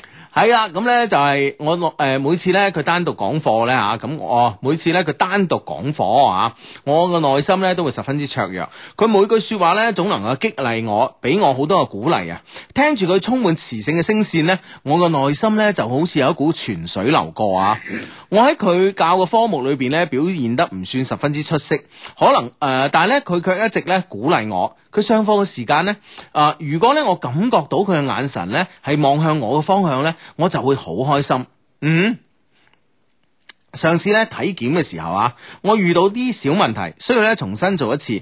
我知道咧佢係出於職業嘅需要啦吓，誒、出於對學生嘅學生嘅關心咧，先對我嘅事咧有所關注吓。嗯但係咧從學校嘅檢查室出嚟，我誒、呃我咧見到佢關切咁樣望咗我一眼，我咧仲係覺得好 warm。我以前咧都有誒、呃以前咧都試過有對我非常之好嘅老師啦嚇，但係咧我完全冇呢種嘅感覺喎、啊，咁咧就誒咁、樣嚇， 咁咧就誒。呃其實咧，我身邊嘅朋友咧就係比較多嘅，我屋企嘅家庭關係咧都好好。吓、所以咧，我對佢呢種感覺咧，自己覺得奇怪啦，吓、就查過一啲比較誒、呃比較官方嘅講法吓、話咧係因為誒戀父情結啊，諸如此類嘅關係咧，先至會咁樣嘅嚇。啊，網上咧仲有啲人講啊，係內心空虛一時衝動啊，啊啊諸如此類嘅原因嚇、但係咧，我總係覺得咧，用喺我身上咧解釋唔通喎、啊學生對老師嘅迷戀咧，其實我諗或多或少其實都係係有一定嘅理由啊，嚇、因為有誒學生對老師首先有一種崇拜啦，嚇、呢種崇拜咧可能直接導致咗你對佢迷戀啦，甚至乎每一句話你覺得，哎哇，非常之有道理啊，等等咁樣。嗯係好，其實都有啲正常啦、我覺得。嗯啊，關鍵就係關係佢點樣去相處而已啊。哼，嗯。嗯，我對佢感覺咧，其實唔係大概即係完全意義上嘅 love 啊，自己覺得唔係愛啊，啊哈咁樣啊，有一次咧，我同閨蜜咧吓、去問佢個問題啊，閨蜜咧係好安靜、好淑女嘅類型啊，成績好好，性格温軟吓、啊我見到佢啊，對我閨蜜笑嘅時候咧，好温柔，眼睛裏邊咧充滿住欣賞同埋關切。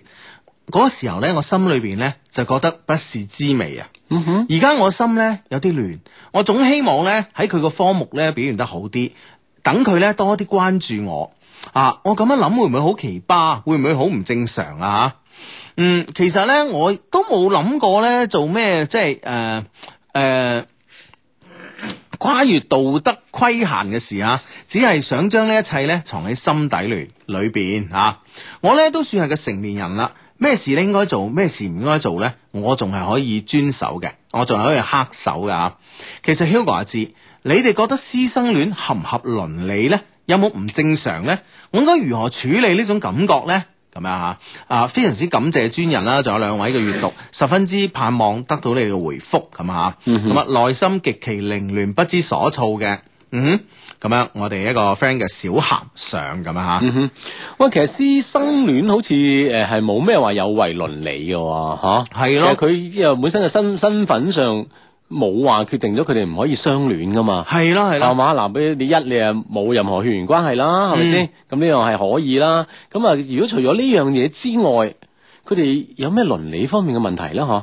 喺呢個南宋期間呢，曾經咧呢種嘅關係呢，就不為世人所接受嘅，所以呢，楊過呢，同佢師傅小龍女呢，就被逼呢遠走他鄉。咁啊即係呢個嗱，一一就係倫理方面咯，再講到道德方面，亦都冇咩有違道德方面嘅嘢啊，係嗬？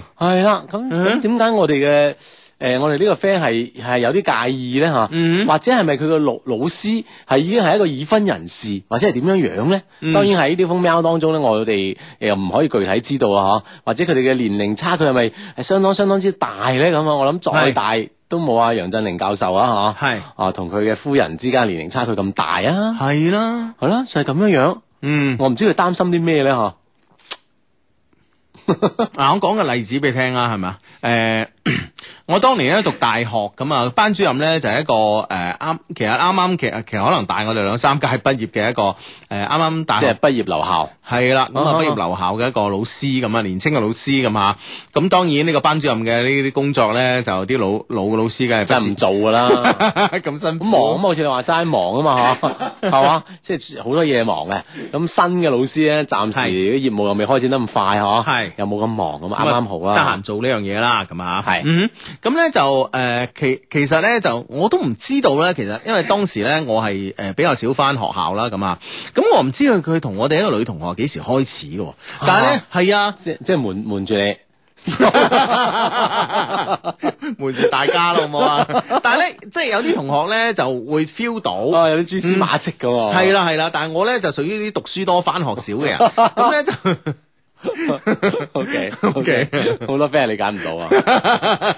咁咧就誒，呃咁、我真係唔知嘅。咁咧好懵懂咁樣咧，畢咗業一年到啦嚇，咁啊啊啊啊，咁咧就有一日咧就啲同學咧打電話俾我，喂 Hugo 啊，咁我話咩事啊？咁啊，喂誒啊邊個邊個結婚咯嗯哦？即係請飲啦，係嘛？係啊係啊，咁啊，咁哇咁好啊，恭喜晒喎咁啊，同邊個佢老公你識唔識啊？佢唉佢話你又識，我又識咁啊，哦咁我都估啦。估你係道理上估就估同學啦。係啊係啊係啊，哦打死估唔到係老師，係班主任。哦，嗯咁樣樣。嗯，係咯，其實係冇係冇問題嘅嚇，係冇問題嘅啊，首先咧，一就係話，誒、哎你誒你個嗯老師咧係咪一個已婚人士先嚇？呢嗯哼呢個其一，如果係咧，咁可能就好似你話齋啦，呢、個倫理方面啊等等咧係會有違嘅嚇。嗯咁哼如果唔係嘅話咧，應該係係冇問題嘅。唔係係好似呢呢呢個 friend 就話。我高中啊、大學都遇到同班同學嘅師生戀啦，共同點有兩個，一都係女老師，二男嘅都比較高，哦、即係學生中意咗女老師啊，啊啲學生比較高咁啊，哦咁樣啊高中、大學都有呢啲師生戀哇，，係係咯係咯係咯，係咯係咯啊咁啊呢個 friend 咧就話咧，哇呢個 friend 仲勁，呢個 friend 咧就唉我都試過師生戀，包括咧而家瞓喺我身下嘅呢個女人，咁你啊你啊專心啲啦 你，嘿聽咩心機啊你，唉真係啊，唉唔尊重人啊真係啊，係係啊呢個我意思話唔尊重我哋啊。 呢個 friend 話我哋嘅語文老師咧都係師生戀嚟㗎，係咩不過好多年啦，而家都誒即係結埋婚，誒前一年咧仲生埋仔添喎。哦。啊哈，係咯。嗯哼係咯，咁啊，所以誒、大膽去啦，唔緊要啦，係咪？係啊，既既然有有呢係啊個即係割捨唔到嘅情懷，啊諗住大學畢業啦，有啲依依不捨，係啦咁喺臨畢業之際啦嗯係啦啊嚇，有一個啊表述咧，係啦，，特別咧就係話，如果對方係即係特別要提醒啦，對方冇結婚嘅情況之下，啊冇家庭噶嘛，咁嗯我覺得冇咩冇咩㗎，好正常啫嘛，係咪先？嗯，嗯嗱好多 friend 都好多好多誒、呃有好多正面嘅例子。佢話其實我想講啦，我學校都有好幾對師生夫妻㗎啦，咁樣。哦，咁樣樣嘅、嗯哼啊，而且呢、個另外一個 friend 就話，其實咧真係冇咩誒違反咩倫理嘅。我樓上嘅男士咧，都係同都係同比佢大幾年嘅大學老師結婚嘅，都嗯冇問題啊。只要係中意就冇問題㗎啦，係咪先啊？係係咯嗯咁啊，OK，咁啊呢個 friend 咧就啊呢個 friend 好感慨啊， 就係佢咧就話十年啦，由當初嘅初中雞咧到依家做咗人老豆啦。我想講嘅係咧就係十年啦，第一次留言啦，咁啊咁啊多謝你啊，舒仁安仔咁啊。啊，多謝你一路咧同我哋一齊嚟做呢個節目咁吓。嗯哼 啊咁啊呢呢個好多 friend 都話冇問題啊吓咁啊最多都係一個年齡上一啲嘅問題啫咁樣吓。嗯，咁 OK 啊，OK，咁啊呢個 friend 咧就叫喜談啊，呢、個呢、個誒、呃微博名相當之震撼啊，嗯哼喜談咁啊。啊點咧 佢？佢咧尋人啟事啊，今日咧喺聖心教堂復活節活動咧嘅時候遇見咗一位心儀嘅女生，佢我嘅 friend 咧與佢咧多次相視會意而笑，佢身高咧一百七十 cm 左右啦，身穿黑色長裙，手提咧黃色嘅手袋仔咁啊。當時咧我嘅 friend 咧冇能誒冇、勇敢咁樣啊。問佢攞到誒、呃、聯繫方式，但係咧我 friend 真係好中意你㗎。如果你都係低迷啊，麻煩加我個 friend 嘅微信啦啊！咁佢個 friend 微信咧就係、F O U N D。零九二九咁啊，F O U N D 零九二九咁啊，嗯哼，發現零九二九咁啊，嗯哼。啊九月十九出世嘅 咧， 啊係啦，係啦，咁啊，睇嚟你個 friend 咧對呢個女仔真係起談啦，係嘛嗯。嗯哼，係啦，如果係我哋 friend 嘅話咧，睇下，誒，可唔可以有一個機會咧相識，係嘛？系啦，喺聖心教堂我唔知啊。總嗯之咧就係人民中咧呢個石安堂咧就好多我哋嘅 friend 啊。嗯係啊，係啦，呢個 friend 啊話齋，佢話時間過得超快啊，四年啦，今年嘅世界盃咧，自己超級期待咁 啊。哎誒點解佢咧？佢話誒女仔，我係女仔球迷嚟㗎，咁啊哦有冇德國國家隊嘅球迷啊？咁啊，嗯啊聽講今年世界盃咧，德國係比較比較大熱喎。係啊係啊，嗰日咧啊我同啲 friend 誒傾偈，佢誒幾個 friend 都係睇好德國喎。咁我已經同佢講，我係我大佬拜仁勁啫。哦啊唔代表國家隊勁喎係啊，唔，代表國家隊勁噶嘛。我諗我即係如果我咧，我就係睇巴西啊。係嘛？係啊即係主辦國喎。係啊，主辦國啊啊。哈但係咧誒都都可以咁講啦，呢兩支隊都係大熱啦嚇，本屆、嗯本屆世界盃啊，嗯嚟緊係六月中係咪應該係啊就開波啊！係啊，開波啦咁樣啊。哇，其實我真係好開心嗬，即係嗰啲誒高考嘅 friend，我覺得嗬，嗯高考完哎都睇世界盃啦咁係啊啊，幾好咧幾開心，誒又唔阻住咁啊嚇係咯。高考提前走啊嘛，幾開嗯心哼啊，係啊，可能即係改卷啲老師係球迷 多。都係咁諗啊係 嘛，啊大唉家都嗱嗱聲搞掂佢 啦，咁啊，大家一齊開心睇世界盃啊嘛，系咯，咁啊，系啊，喂，公布成績係幾時公布咧？係世界盃結束之前定結束之後咧？唔知咧，應該係七月份公布應該㗎係嘛。啊，七月份應該啊仲仲打緊，係啊，诶、應該係呢個七月十诶十號啊，诶決賽啊嘛，十號定十一號啊，我唔記得。咁上下啦。係啊哦，咁唔知嗰陣誒個成績出咗嚟未咧？咁啊。嗯啊，咁啊，無無論點啦，其實成績都係攞個結果嘅啫，係啊，反正咧就温書呢件事已經係放埋一邊噶啦，啊，係集啊中精神去睇波啊，係啊係啊，同埋咧今年咧诶據聞咧就十二點嘅賽程诶賽事咧都唔少。嗯，嗯哼。係啦，咁啊，所以咧十二點鐘開始睇波咧，可啊哈能捱到太晏，嗯，嗯嗯哇！真係開心吓，正啊，正咁啊！估你話呢個世界有冇有冇人可以估到六十诶四場波都估中啊即係只係诶，你你講個估中就係輸和贏咁啊，咁叫估中定係比分定係點先？嗱？咁啊輸和贏啦啊，，三樣啊嘛，係啊， 但係诶開賽之前喎，啊，反正每一場波開波之前啦，係咪咁嘅意思唔啊？係係诶世界盃開打之前，啊，開幕之前，係啊，咁你邊個對邊個都未知嘅喎咁你。小組賽你估啊嘛，啊小組賽知啫一路估落去啊嘛，系咯，嗱即係呢個 A 組嘅啊邊兩支出線？係啊邊兩支出線然後咧就點樣係啊诶同同邊支組邊邊支個交組叉啊？啊，你有冇可能 啊？嗱？ 哇零概率啦係嘛，有冇可能啊？真係難喎我 覺得。有冇啲誒數學叻嘅 friend 咧，同我哋計同我哋計計數，即啊係計下佢呢個概率係嘛呢個百分比有有幾多億分之一咧啊！真係啊，啊唔知啦。哈，係啊，真唔係 知啊！哦，呢個 friend 同我哋講，佢話喂高考成績係六月底出㗎咁樣，啊哦嗰陣世界盃未完係嘛？係啊咁。 咁啊呢個 friend 話喂我又睇阿根廷又睇德國，唉 真係好好糾結啊咁啊係嘛？嗯係咯咁啊，即係呢啲都係 嚇誒，即係意義上嘅強隊啦。 啊嗯，係啦，咁啊，好咁啊，哇，好多人睇德國喎，真係。係啊，德國今年應該真係大熱啊嗯哼，但係你完全去南美踢嚇！喎。啊哈，係啊咁啊，但係呢啲 friend 都有都都話自己好專業嘅分析噶嘛，係啊個巴西啊，今年啊，即係呢個青黃不接啊，咁樣嗯係嘛，都有都有呢個呢個隱患喺度係嘛，係咁，有時其實青黃不接咧，只不過係誒、呃只不過係點咧？只不過咧就話我哋可能對佢有啲誒、呃有啲運動員咧唔係太熟啊。嗯哼你知唔知啊？有有啲即係佢自己喺喺本土打聯賽嗰啲，我唔知啊嘛。我哋知嗰啲咧，多數係喺歐洲打同埋喺中國打呢班嘛。 咁中國打呢班好似又冇乜入又冇咩機會入國家隊啊嘛，係啊，咁所以咧，我哋可能有啲人唔了解，有啲可能好勁啊。 嗯係啊，特別咧，你知啦，啲南南美波咧喺世界盃對於佢哋嚟講咧，特別係仲喺緊誒南美啦，或者誒、呃直接咧就喺巴西踢緊啲聯賽嘅啲新人嘅球人 咧，誒、呃、球員啊 球人，咁咧佢哋咧會係全力以赴嘅，因為咧呢、個咧一個好嘅機會啊，嗯哼啊俾歐喺即係喺世人面前係啊，俾歐洲嘅球會啊可以認識啊。係啦，係啊有展現自己嘅機會嗯啊係啊，所以我覺得呢樣嘢先係最緊要啊，嗯可能咧會有超水超水準發揮啊，係嘛？係啊呢呢個 friend 就話喂，佢話我咧，琴晚聽完聽直播係，啊琴晚聽零八年嘅節目，佢話只係講一句，下一次咧就要到一四年嘅世界盃啦，仲有咁耐喎咁樣。唉，佢話一轉眼就到咗一四年啦。 哇，點會零八年啊？可能零八講緊奧運啩，唔知係咪 咧？係啊唔知啦。佢話下一次到一四年嘅世界盃啦，咦啊咁啊，今日聽翻已經講要講世界盃啦。係咯，因為一零年嘅節目我聽緊，係？嘛嗯嚇，一零啊嘛，一四啊，係，咯係咯嚇，或者係零六年嘅節目咯。嗯哇哼，我哋嘅節目都跨越咗好多屆世界盃喎，零二、零六、一一零啊零，零二未 有。係喎係喎係喎，零二未有，零六係嘛？係一零10啊，跟住就嚟14緊嘅一四啊！啊，奧運會咧，咁咪就誒零零四咯，零四零八一二一二啊，嚟緊係一六咁啊樣，係啦，哇！唉，真係。係啊。驚啊咁佢話，但係呢個 friend 就話，唉，估呢啲有咩意義啊？不如估下中國幾時可以入世界盃卅二強啊？咁樣，哇，呢個意義啊，呢個 意義你會唔會更加冇意義。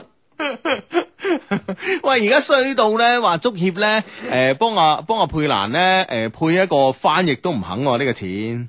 係嘛？咁係啊啊當，當然，我諗呢呢樣嘢又唔一定話係衰唔衰嘅，係係咪雙方個約上邊咧係係冇冇講到話，哎即係即係呢呢份酬金係仲要包括啊配一個翻譯嘅 咧，唔嗯係唔係，就話當時咧就配嘅，但係咧後尾咧就話揾法語嘅翻譯咧，可能一時半刻誒、呃即係對足球嘅素養比較高嘅翻譯唔難誒、呃難揾唔唔唔易揾咁啊，等等啦，等等啦，等等啦，一直咧就等等等等等啦，等到依家啦。係嘛啊咁依家咧同佢做翻譯嗰個咧，就係、呢咧介紹過嚟中國個經理人。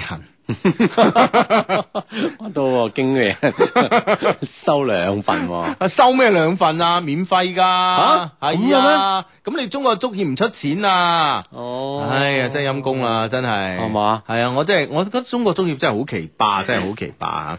嗯哼，咁啊呢個 friend 咧，講奇葩，琴晚仲奇葩，琴晚場波，即係呢誒個邊場啊？你講誒泰達對國誒唔係泰達 啊呢個誒國安國對安魯能，對魯能咁啊啊。講到魯能咧，其實咧， 其實咧魯能咧係之前揾個國安話調整賽賽期嘅，知唔知啊？啊嚇，係啊因為係咪因為大家都要打亞冠嘅原因？係咁啊！大家就打亞冠，仲要上一場咧，佢輸波嘛，嗯嗯嗯係啊，係咯啊啊喺大個上上一場就四支 中國嘅隊冇一支贏㗎啦嗯係啦，咁啊上一場輸波喺泰國嗰度，嗯咁咧就翻翻嚟咧同北京講，咁啊即係最後一場好緊要啦，咁啊，係啦不如我哋調整下呢個賽場誒賽程啦，嚇，咁咁啊啊你又要打我要打，係，啊，咁啊，北京咧當時咧，北京啊，聽講咧，國安俱樂部嘅諗法咧係咁嘅，啊哈就哇，咦你上一場俾呢個誒誒泰國佬揼到咩咁係嘛？啊，咁啊之後嗰場嗯冇你南好似係輸咗俾我， 好似係啊咁咧就誒、呃之後嗰、呃之後嗰場咧又要係打客場咁啊，嗯哼而且係生死戰咁啊嗯，咁呢、個時間上咧，即係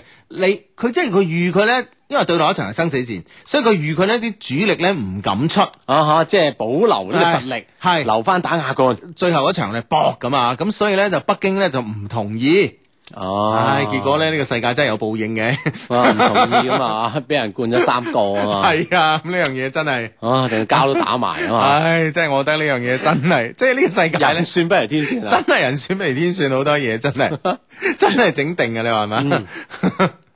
喂，呢個 friend 話你頭先話叫啲 friend 咧，即係數學叻嗰啲啊， 嗯，計一計個概率啊。咁呢個 friend 嘅方法係咁計，唔知啱唔啱？係佢應該咧就係三嘅四十八次方，即係九嘅二十四次方，誒、即係八十一嘅十二次方，即係六千四嘅六次方，即係一萬嘅四次方，即係約等於一後邊咧有十六 個零，係即係概率啦，係一後邊有十六個零分之一。最強大腦嚟嘅呢個。唔知係咪咧，係嘛？ 我哋數下，一個邊有數嘅？個十百千萬十萬百萬千萬億啊十億啊，百億百哦億、誒千億千億、一千億份萬，千億誒萬億哦一萬億十份，萬億啊啊仲未數夠啊一百萬億啊，分之一。分之一哇！即係先估 得中，都唔得，都冇估啦。係咪啊㗎？ 喂，其實呢樣嘢不 呢樣嘢真係真係，哇！真係原來係冇可能嘅喎。係啊，所以我頭先就啊，都啊講零幾乎零概率啦，係係係嚇啊真係哇！勁真係勁喎嚇。勁。嗯嗯 嗯，哇！德國喂，阿根廷咁多等喎嚇。喺阿根廷都好多等喎，係啊，呢個 friend 又撐阿根廷，着住美斯 T 恤咧撐美斯咁啊，嗯哼係啦，呢個果斷阿根廷啦咁啊，喂，美斯係咪咧輪咧都比較低迷啦嚇？當然對世界盃嗰陣嘅狀態點啊，唔敢講啦嚇，又有啲誒呢一輪又有啲小受傷啦，有啲低迷咁樣，嗯唔，知啦啊。係咁啊，好多人咧就話佢流力流世界盃。哦，即啊係狀態調整係嘛？係啊，哦咁、樣。但係咧，我覺得作為佢嚟講咧，就唔即係冇唔需要話呢個時候留力嘅，留到幾時啊？係咪先？嗯啊，我覺得係狀態唔得啊，真係真係陰功啦。係啦，咁嗯啊或者而家狀態唔得，到世界盃嗰陣狀態得咧，係嘛？啊希望啦希望係咁啦嚇，個個發揮出色，咁場波就好睇啦。唉，其實講開狀態唔得啊，恒大即係，唉，有乜理由即係埃神同阿同阿穆里奇即係同時狀態？同時啞火啊啊，同時都唔得。 即係誒誒穆里奇咧係真係唔得嚇，咁、但係即係呢個埃神咧就間中得咁咯嚇。唉唉，呢樣嘢真係激死啊！真係啊，真係問啊，真係要靠啲誒全麻班 啊！係啊其實琴日都誒打得 OK 噶，係咯，係係啊，咯琴晚打得 OK 噶。當然後邊咧就誒、當然後邊一輪咧都有啲風聲鶴唳啊。嗯哼，啊，喂，係咪其實我都有有有呢個覺得，即係全麻班嘅狀態咧，係咪都係相對於保守啦？嚇，好多時候即係話我哋啲國內球隊咧咁嘅嚇，一領先咧就要守下守下守下守嗯啊下咁樣啊。為誒、什麼？其實我覺得咧就又唔係，只不過咧就真係呢個艾傑臣咧喺前邊咧就唔係好得。啊嗯，唔係好得咁啊樣，咁所以咧就冇辦法，你前鋒你入唔到波，咁你變咗你後邊嘅壓力自然大噶啦，係嗯咪先啊？咁你恒大不嬲都係強攻誒強攻於守噶嘛，係係咪攻強於守啊？強攻。呢首 係啦，攻強於守噶嘛，不嬲係咁啊，所以冇計啦，咁啊，係啦，希望咧佢隊員咧狀態盡快回升啦。嚟緊星期二啊，打呢個小組賽最尾一場啦。係啦，唉，講起希望咧，其實唉，不過又冇得希望嘅吓，即係今晚晝你有冇睇呢個 F1 嘅上海站啊？冇冇冇啊睇冇睇，但我睇咗新聞，你睇新聞係嘛？啊哈咁啊，當然啦，即係唔使講啦。我今個賽季之前呢，我已經講呢個梅賽德斯 AMG 呢係一定係攞硬嘅賽。今日賽季嘅總冠軍肯定係呢個 Benz 啦，唔使講啦。咁啊，嗯哼一如既往啦，今日當然都係啦，第一第二名啦。第一第二都係啦。係啊，咁啊，第三啊，終於快你啦，快你可以可以上到去啦吓，咁樣。咁咧，但係咧，我覺得而家即係 F 一真係好無人嗯啊！我我我見到見到個評論咧，我覺得真係講得非常之啱吓，哼，哦就話咧而家咧即係你知唔知佢係改咗引擎啊？今年佢係啊改咗 V 六嘅。哦，啊，改 V 六引擎啊，六缸引擎加渦輪增壓咁啊，咁咧其實咧佢呢個改動咧，只不過咧即係話順應呢個潮流，因為咧而家所有嘅車廠咧都係向向節能方面咧、嗯去去去行呢條路，咁啊啊、希望咧用比較少嘅排量嚇，嗯咁咧、但係咧嘅做出嚟嘅呢個呢、個動力咧啊呢、個功率咧都可以有翻咁大啊又夠啊，係啦，咁都係行呢條路，係呢、個咧係民用車嘅一個一個路線，我覺得係冇錯嘅。嗯哼但係 F 一你點解即係當然 F 一咧就有好多廠商個隊加盟啦，咁啊，咁廠商個隊誒佢、都希望咧就話喺世人面前咧表表現出佢呢、個嗯誒誒細細排量嘅引擎嘅啊環威。嗯保節能方面嘅嘢，啊係嘛？係啦，傳遞啲信息啦，同埋即係顯示佢嘅呢個誒、呃所謂細小排量嘅引擎都好勁咁啊！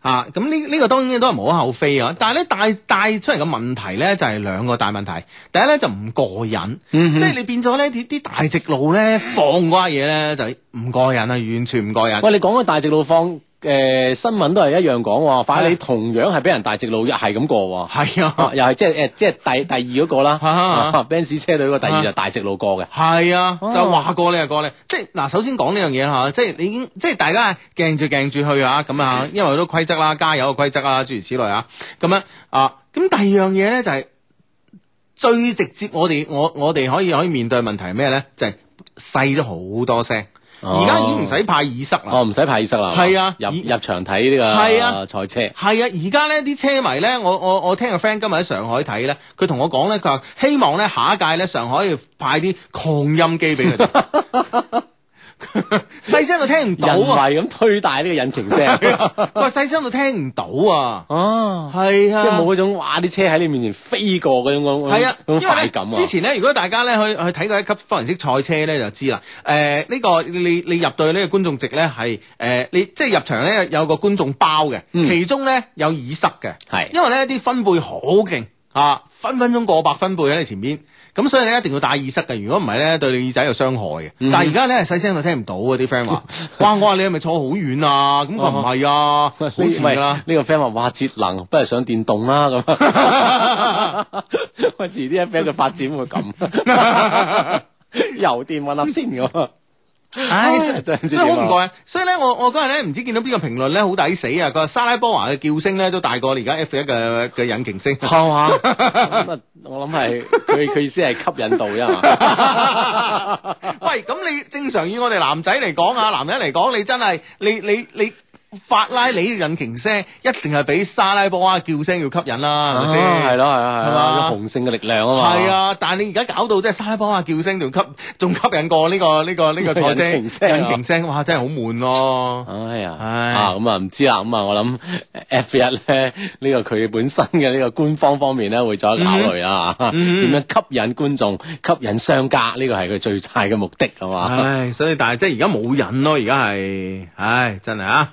好咁啊，哇，差唔多收尾嘅啦，講下講下。係啊係啊嗯係啊，好快噶啦節目啊嘛，咁啊當然好多 friend 一聽我講世界盃咧，嗯哼嗯都紛紛啊表態自己撐邊支隊啦。哇，其實阿根廷真係好似你話齋好多 friend 喎好多 friend 啊，啊，今次次都大熱喎嚇咁又南美啊嘛，係咪先啊嗯？啱即係隔離咁樣過到嚟踢波，又應該啲局啊，所有都好啊熟悉啦，係咯，係咯，係咯，有好多運動員，其實我諗都係踢踢緊呢個誒巴西嘅國內嘅比賽啊嘛嚇，。嗯嗯嗯。嗯所以應該都係駕輕就熟啦咁啊，係當正自己主場咁踢啊。嗯。